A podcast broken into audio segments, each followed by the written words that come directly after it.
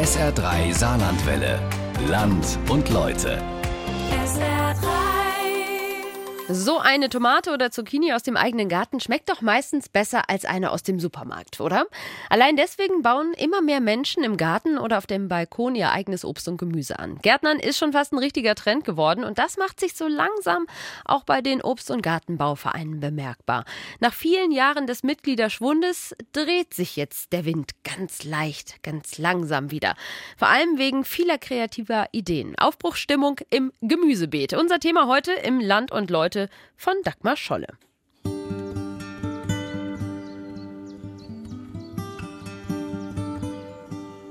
Wir haben schon alles Mögliche versucht. Hier war immer noch Schule. Da wollten wir was aufbauen mit zusammen. Und wenn wir fertig waren, wir haben sogar geplant, alles im Neubau zu erstellen. Und dann haben sie die Schule zugemacht. Da war meine Basis weggebrochen, weil ohne Eltern, die mitmachen, kann man das nicht alleine stemmen. Manfred Rappold, 68 Jahre alt, erster Vorsitzender des Obst- und Gartenbauvereins Löstertal, nördliches Saarland. Seit 1988 ist er im Verein aktiv, also seit rund 35 Jahren. Ich bin 63 und die Jüngsten, die mir jetzt persönlich auch im Verein bekannt sind, meiner fünfjährigen Mitgliedschaft, sie sind 55 Jahre alt und älter. Klaus Nehren, Mitglied im Obst- und Gartenbauverein Ottweiler. Er kümmert sich als Projektleiter um die Schulprojekte des Vereins. Herbert Davis, 76 Jahre, ich bin sozusagen der Oldtimer. Vom Obst- und Gartenbauverein Haargarten, ja. Ein verschmitzt lächelnder Oldtimer übrigens, der sich einreiht in die große Schar der, sagen wir, erfahrenen Vorstandsmitglieder. Hey, Moment, wir sind nicht ein alter Verein. Wir werden nächstes Jahr 100-jährig und dementsprechend sind wir eigentlich immer noch sehr, sehr jung. Das sagt Roger Marti. Er spricht für den Verband der Obst- und Gartenbauvereine Saarland und Rheinland-Pfalz. Marti ist dessen Geschäftsführer. Seit 2021 ist er im Amt und, pardon, gebürtiger Schweizer? Oh, ganz schwierig. Meine Frau kam irgendwann mal und hat gesagt, oh hier, das wäre was für dich. Und ich gesagt, nö, nein. Äh, ist zwar das Thema, das ich wieder suche, weil seit ich hier im Saarland bin, habe ich immer wieder die grüne Branche gesucht. Ist aber nicht ganz, ganz einfach. Ja, und dann kam dann irgendwo über die Landwirtschaftskammer, über den Maschinenring in Ilingen.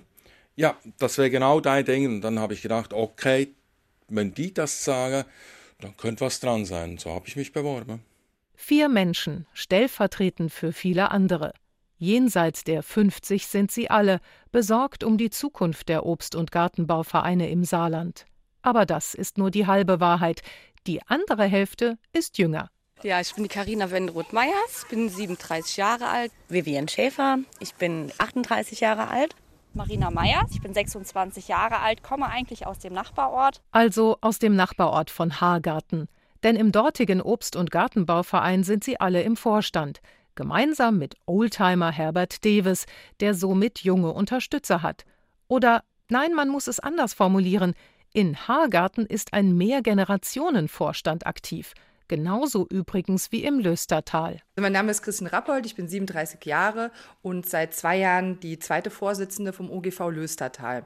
Vorher war ich aber auch schon im OGV-Vorstand und auch schon seit ich 17 bin, stand ich mit meinem Vater an der Kelter, im Kältereibetrieb. Christine Rappold ist sozusagen hineingewachsen in das Leben zwischen Streuobstwiese und Apfelsaft, in einen gut aufgestellten Verein eigentlich. Wir sind ein ähm, klassischer Verein, der angefangen hat mit der Kältearbeit, mit diesem Apfelsaft. Dann kamen immer weitere Bereiche dazu, die Pilzwanderung, Kräuterwanderung, verschiedene Workshops zum Thema Baumpflege. Und irgendwann natürlich durch das eigene Kind kamen die Ideen, ja Moment, wir haben ja gar nichts für Eltern mit Kindern. Gar nichts für Eltern mit Kindern. Auch gar nichts für kleine Kinder, für Jugendliche. Solche Sätze sind häufig zu hören. An die kommt man ohnehin nicht mehr ran, heißt es dann oft. Aber auch, wer will das denn noch machen? Die ganze Arbeit im Vorstand. Vor allen Dingen das Wichtigste ist, dass halt jetzt auch die jüngeren Menschen jetzt mitkommen. Das heißt Jüngere für mich, die um die 40 sind. Weil genau die Generation, die ist irgendwie verloren gegangen. Ja gut, die müssen arbeiten. Ne? Früher hat ein Arbeitnehmer gereicht, heute müssen beide arbeiten. Die haben dann kaum noch Zeit für sich äh, Garten zu kümmern. Ja, vieles hat sich verändert. Obst- und Gartenbauvereine sind schon länger auf der Suche nach neuen Ideen, nach Verjüngung und tatkräftigen Mitgliedern. So wie viele andere Vereine auch. Aber was heißt das schon? Alt oder jung? Es ist kompliziert. Wir haben Vereine, die haben jüngere Strukturen, wir haben Vereine, die haben veraltete Strukturen oder ältere Strukturen.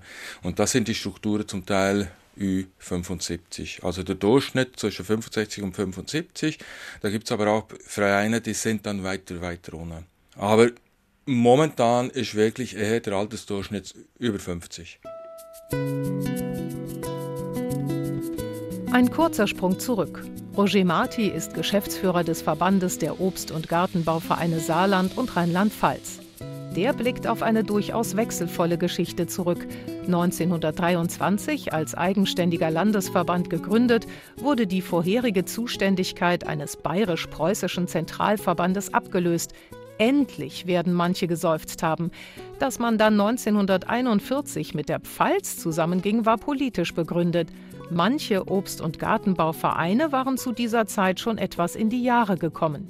Die Boomzeit der Gründungen war Mitte bis Ende des 19. Jahrhunderts.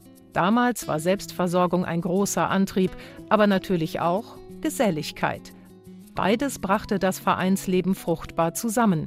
Man züchtete ertragreichere Obst- und Gemüsesorten, lernte, wie man den Boden bearbeitet, mit Schädlingen umgeht oder die Ernte haltbar macht ähm, wir sind nicht mehr ganz die Alten. Wir haben auch schon eine App auf dem Handy. Also wir haben auch ein Smartphone. Über Smartphone erreiche ich heute fast jeden Vorsitzenden und viele, viele Mitglieder.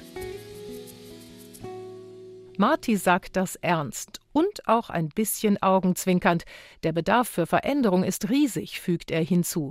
Nein, genaue Mitgliederzahlen habe er nicht, aber die Tendenz sei weiterhin rückläufig. Da muss ich die Strukturen schon durchbrechen und muss andere Wege gehen, damit wir auch in Zukunft noch eine Chance haben, beziehungsweise eine Überlebenschance haben.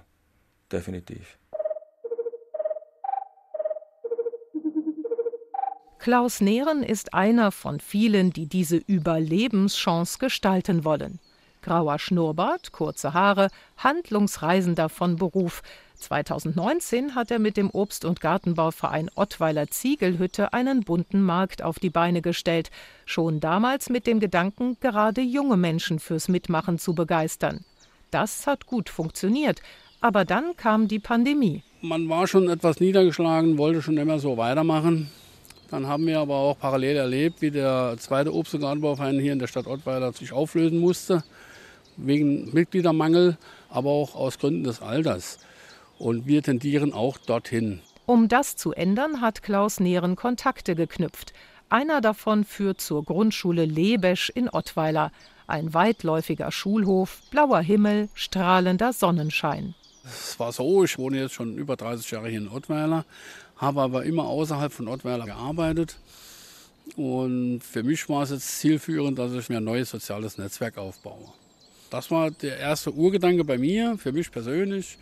Und im Obst- und Gartenbauverein fand ich dann schließlich wirklich gute Leute, die auch Ideen, die man hat und die auch Hand und Fuß haben, sprich, wo man auch selbst bereit ist, sich mit einzubringen, äh, dass sie das mittragen. So entstand das, was Klaus Nehren zum mittlerweile zweiten Mal organisiert, ein Schulprojekt mit dem Titel Von der Blüte zur Bestäubung, zur Frucht, zum Produkt. Keine Eintagsfliege, sagt er, sondern langfristig ausgelegt. Heißt, zum Auftakt ein Projekttag zum Thema Bienen, dann übers Jahr verteilt ein Schulausflug zur Obstplantage, das Anlegen und Pflegen einer Bienenweide, Keltern von Apfelsaft. Alles mit dem Unterricht verzahnt. Es soll eben aber nicht um reine Wissensvermittlung auch nur gehen, sondern das große Ganze im Blick zu haben, finden wir auch ganz wichtig dass eben die Kinder auch den richtigen Umgang mit der Natur erlernen. Sagt Sarah Deves, Klassenlehrerin und Ansprechpartnerin der Schule für das Projekt. Und fügt sie noch hinzu, es geht auch um ganz praktische Dinge. Da muss natürlich dann geregelt werden, wer sich regelmäßig auch kümmert und welche Klasse wann den Dienst dann übernimmt, um die äh, Blumen zu versorgen, zum Gießen und so weiter. Dass sie da halt eben merken, dass sie da auch stark eingebunden sind. Merken, dass sie gebraucht werden, sagt Klaus Nehren. Er nennt das Eigenverantwortung lernen. Die Kinder sollen ja auch erleben, dass der Kreislauf hier geschlossen wird, aber auch, dass wir hier die Verantwortung für die Natur übernehmen müssen, weil wir die Natur ja auch nutzen. Für den Moment gilt aber erstmal die Natur bestaunen, sie ein bisschen besser kennenlernen. So, ihr Lieben, guten Morgen. So, Herr Lehren, oder rufen einfach Klaus. Ne? Fertig. Heute haben wir uns getroffen, um euch was zu den Insekten allgemein und im Speziellen zu der Biene zu erklären. Und der Bienenzuchtverein hat hier verschiedene Stationen aufgebaut, wo dann so acht bis zehn Kinder von euch jeweils an eine Station gehen.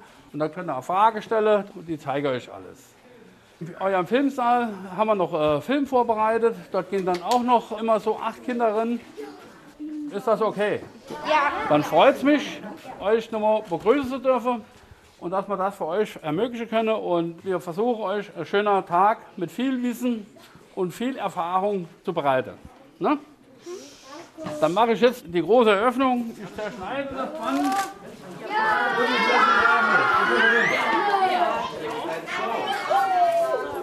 Während die Kinder ausschwärmen, lehnt sich Klaus Nehren auf dem Schulhof zurück. Seine Arbeit steckt vor allem in der Vorbereitung, im Konzept. Die Ideen kommen auch mit so einem Schulprojekt immer mehr, wie man junge Leute ansprechen kann. Durch die Vielfalt des Angebotes, das die junge Menschen heute haben, habe ich die Idee kreiert, dass man versucht, die Menschen aus dem Argument rauszuholen, ich habe jetzt keine Zeit, weil die Menschen habe ich den Eindruck, verbinden die Vereinsmitgliedschaft immer mit einer dauerhaften Belastung, dauerhaften Arbeit. Und hier ist es mein Anliegen, die Menschen nur punktuell irgendwo abzuholen, dass sie auch sehen, auch wenn man nur mal drei Tage was macht oder man ist in ein Projekt irgendwo eingebunden, in dem man den Verein unterstützt, dass auch das eine sehr, sehr große Hilfe ist und man hier auch Kontakte dann knüpfen kann. Kontakte, sagt Nehren, sind nicht nur ein persönliches Plus, nicht nur allgemeiner Antrieb und Nährboden nahezu jeden Vereinslebens. Kontakte sind auch finanzieller Rückhalt, um Aktivitäten und Projekte überhaupt zu finanzieren. Gelder müssen eingeworben, Unterstützer gewonnen werden.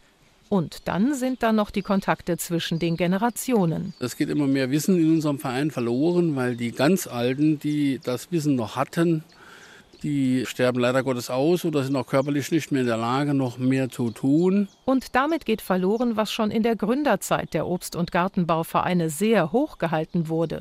Wissen weiterzugeben. Man sieht es ja, Saatgut wird in allen äh, Discountern irgendwo angeboten, es verkauft sich wie der Teufel und kein Mensch bringt es irgendwie richtig aus. Letzten Endes gehen sie dann doch in die Geschäfte und gehen in den Gemüsebereich und kaufen sich dort ihr Gemüse nicht mehr wissen, wie man es hinbekommt, aus dem Saatgut am Ende auch eine Ernte einzufahren, welche Pflanzen sich vertragen und welche nicht, wie man eine Obstwiese pflegt, Bäume schneidet und so versorgt, dass sie auch reichlich Früchte tragen. Grundsätzlich hat sich Obst- und Gartenbauvereine ja so gegründet aus Nahrungsmangel, das haben wir ja heute nicht mehr. Das Thema hat sich gewandelt. Die jungen Menschen, man sieht es ja auch immer wieder, würden gerne was anbauen an den Flächen, die ihnen zur Verfügung stehen. Das sind aber oft kleine Rabatten, das sind Balkongärten. Dort müssen wir mehr den Fokus drauflegen. Das versuche ich auch meinen Mitgliedern im Vorstand und so immer wiederum kurz zu erzählen. Es ist auch dort etwas schwierig. Ich denke aber, die jungen Menschen ticken halt so. Äh, die Gesellschaft ist halt heute so aufgestellt dass man auch in die Kleinstgärten gehen muss. Ähnlich wie in den Gründungszeiten vieler Obst- und Gartenbauvereine erleben wir auch jetzt. Krisen verändern vieles. Pandemie, Krieg, Inflation, es gibt viele Gründe für die eine oder andere Lücke im Supermarktregal. Nahrungsmittel sind eben nicht einfach so und unbegrenzt verfügbar. Alles wird sprunghaft teurer. Obst und Gemüse selbst anzubauen, wird da zunehmend interessant, auch im kleinen Maßstab. Solche Nischen zu entdecken und im wahrsten Sinne des Wortes aufblühen zu lassen, auch das eine Aufgabe für das sehr junge und doch irgendwie in die Jahre gekommene Pflänzchen Obst- und Gartenbauverein, sagt Verbandsgeschäftsführer Roger Marti. Was machen wir dann eigentlich, wenn ich keinen eigenen Garten habe. Dann habe ich unter Umständen aber irgendwo noch einen Balkon und dann haben wir zum Beispiel Urlaub auf dem Balkon. Das sind Sachen, wo man wirklich auch auf die jüngere Generation oder auf Familie zugeht, wo man sagen kann, hey, äh, jo, das passt jetzt. Ja, das passt. Zumal der Verband der Obst- und Gartenbauvereine ja schon immer einige besonders experimentierfreudige Ableger in seinen Reihen hatte. Wir sind jetzt äh, knapp 360 Obst- und Gartenbauvereine. Sind nicht nur reine Obst- und Gartenbauvereine, da sind auch Rosenfreunde dabei, da sind auch Orchideenfreunde mit dabei, also unterschiedliche Vereine. Einer dieser vielen Vereine hat seinen Sitz in Haargarten, nördliches Saarland, ein Ort mit knapp 500 Einwohnern. Keine Gaststätte mehr. Auch die Grundschule ist längst ins benachbarte Reimsbach gezogen. Trotzdem hat genau dieser Verein einen sehr jungen Vorstand, sagt Herbert Deves, der mit 76 Jahren bekennende Oldtimer der Runde. Also ich meine, wenn ich zurückdenke, 1986, äh, da hatten wir nur 30 Mitglieder gehabt und der Verein war auch schon damals wie überall am äh, absteigenden Ast. Mittlerweile aber wächst und trägt dieser Ast wieder, wie Vorstandsmitglied Karina Wenderoth-Meyers betont. 76 habe ich heute noch gezählt. 76 und äh, sechs, äh, vielleicht sieben aktive Mitglieder. Strahlender Sonnenschein, frische Luft, entspannte Gesichter. Die ganz aktiven Mitglieder haben an diesem Samstagmorgen schon einen ausführlichen Obstbaumschnittkurs gemacht. Das Interesse war rege und groß, jetzt ist es der Hunger. Beim Schwenken an der Hagarter Wanderhütte ist die Stimmung gelöst. Erstens mal sind wir jetzt seit vier Jahren nach Hagarten gezogen und da will man sich ja dann auch in das neue Dorf integrieren. Und in Hagarten gibt es ja leider nicht mehr viele Vereine. Und da bin ich schon angesprochen worden, wir suchen noch Leute im Obst- und mich interessiert ja das schon. Und habe ich gedacht, ich gehe jetzt einfach mal dahin. Und war bis jetzt eine wirklich gute Entscheidung und ich habe es nicht bereut. Norman Thiel, 41 Jahre alt, im Brotberuf Erzieher. Angesprochen wurde auch Kai, ebenfalls 41 Jahre alt, von Beruf Zimmermann. Sechs oder sieben Jahre ist das her, sagt er. Es wird ein Platz im Vorstand frei als Schriftführer, da muss ich auch nicht viel machen. Kai, der Schriftführer, ist an diesem Tag für den Schwenker zuständig und legt noch ein bisschen Holz nach. Wie gesagt, dann hier, wenn man jetzt sieht, wie schön das alles ist, mit den ganzen Leuten, mit Alten und Jungen, wo sie sich dann noch austauschen. Das ist schön. Vielleicht ist es ja ganz einfach. Gemeinsame Aktivitäten organisieren, die Menschen ansprechen, ganz persönlich, ganz oldschool. Das funktioniert in Haargarten ziemlich gut. Gerade eben haben sich zwei neue junge Mitglieder beworben und gesagt, dass sie gerne in den Verein eintreten möchten. Und wir nehmen sie natürlich herzlich gerne.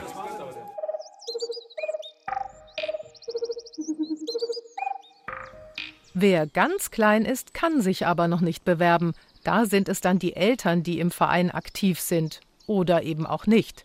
Für Christine Rappold vom Obst- und Gartenbauverein Löstertal war die Geburt ihres Sohnes vor einigen Jahren Anstoß, genau diese Lebensphase in den Blick zu nehmen. Eigentlich wollen wir den Nachwuchs uns ja selbst heranziehen und den selbst formen, dass er Interesse hat an der Umwelt. Und so haben wir dann die grünen Früchte gegründet. Die grünen Früchte sind also die Jugendgruppe des Löstertaler Vereins.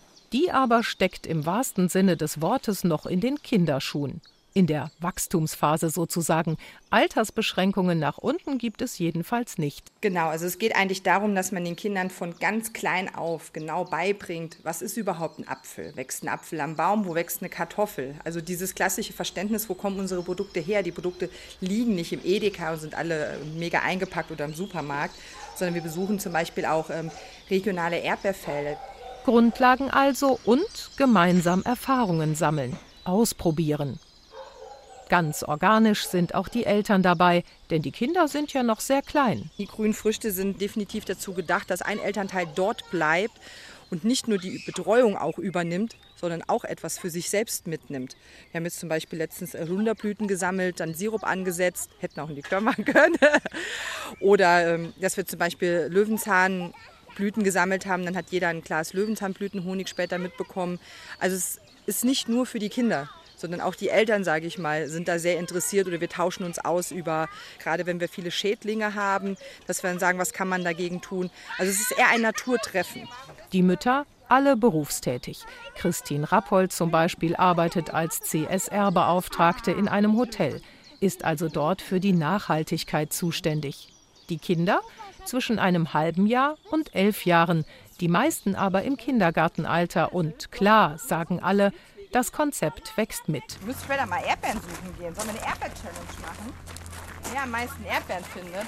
Das ist, wenn hier einmal dienstags die grünen Früchte sind, ist hier alles weg. Das ist wie, als wären frische Raupen geschlüpft. Ja, ungefähr genauso. Bislang finden die wöchentlichen Treffen meist im weitläufigen Privatgarten der Familie Rappold statt. Das soll sich aber ändern. Also genau, das ist, sage ich mal, was man jetzt hier auch bei unserer Arbeit sieht, dass wir halt keinen Vereinsplatz haben. Was jetzt, wir werden dieses Jahr 70 Jahre und in 70 Jahren haben wir es nur geschafft, uns der Arbeit zu verschreiben.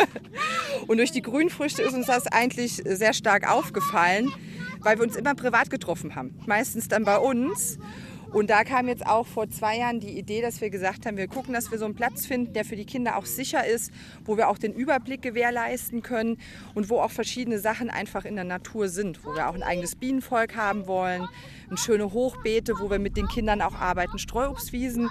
Und hatten jetzt das Glück, dass wir dieses Jahr jetzt von der Stadt eine Fläche pachten, also eine Wiese, wo sogar auch schon ähm, Toiletten vorhanden sind und wir auch einen Bachlauf haben, wo wir auch Wasser haben. Genau, und werden ab diesem Jahr anfangen, den Platz zu bearbeiten und ab nächstem Jahr über wahrscheinlich ein Förderprogramm von der Stadt Merzig-Wadern den Platz dann richtig aufzubauen. Und da freuen wir uns schon, dass wir dann endlich einen Platz haben, wo wir uns immer finden können. Und wo dann später die Jugendlichen auch alleine ihren Platz haben, ohne Eltern, aber vielleicht mit Lagerfeuer und Stockbrot. All das ist selbst für einen, nach eigener Darstellung, nicht ganz so kleinen Verein wie den im Löstertal ein Kraftakt, sagt Christine Rappold. Wir rechnen allein jetzt mit diesem Platz über 20.000 Euro. Und dabei haben wir ihn in Anführungsstrichen ja nur gepachtet. Wenn man sich jetzt überlegt, wir hätten uns ein Grundstück in der Größe gekauft, äh, da würden wir ja locker von 50 bis, wenn man noch ein kleines Häuschen drauf baut, bis 100.000 Euro. Und wie gesagt, auch wenn wir ein relativ großer Verein sind, haben Vereine jetzt nicht so diese wahnsinnigen Mittel.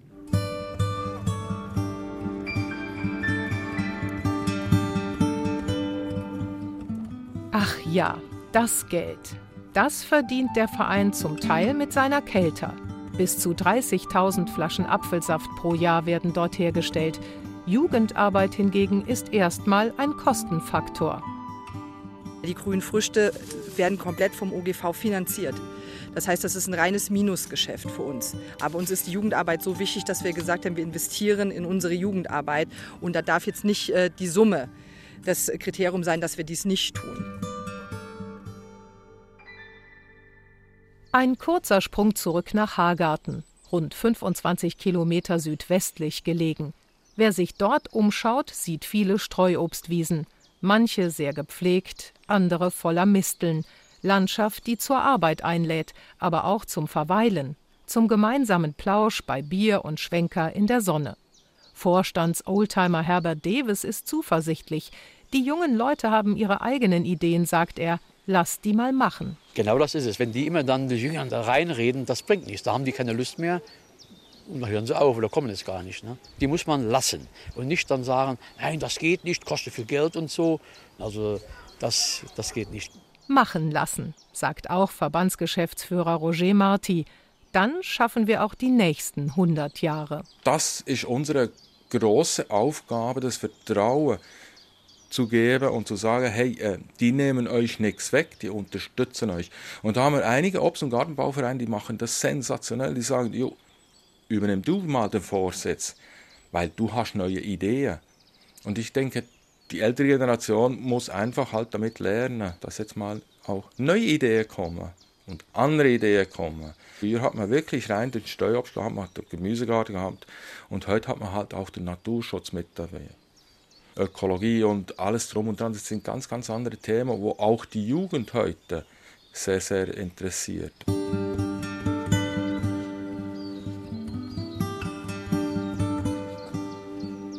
Kinder brauchen auch einfach Platz, um ihre Kreativität zu leben. Und das können die nicht schaffen in einem komplett vorgegebenen, akkuraten, strukturierten Rahmen. Die erfinden ihre eigenen Spiele und das ist ja, was wir noch haben, wenn wir losgehen mit der Gruppe, wo wir so unsere Idee haben und die auf einmal sagen, nee, stopp, aber das und das interessiert mich viel mehr oder wir wollen heute in den Wald gehen und äh, schwarze Schnecken sammeln.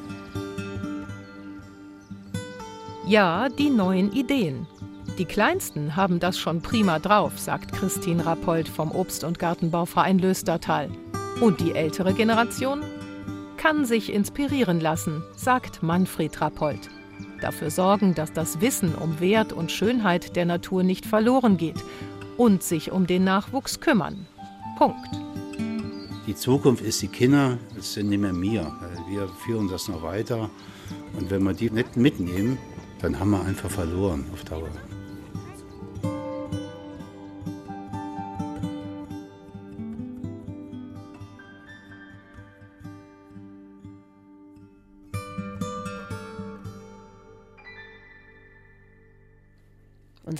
Leute. Aufbruch im Gemüsebeet von Dagmar Scholle. SR3 Saarlandwelle. Land und Leute. SR3.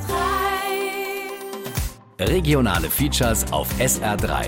Immer sonntags um 12.30 Uhr und als Podcast auf sr3.de.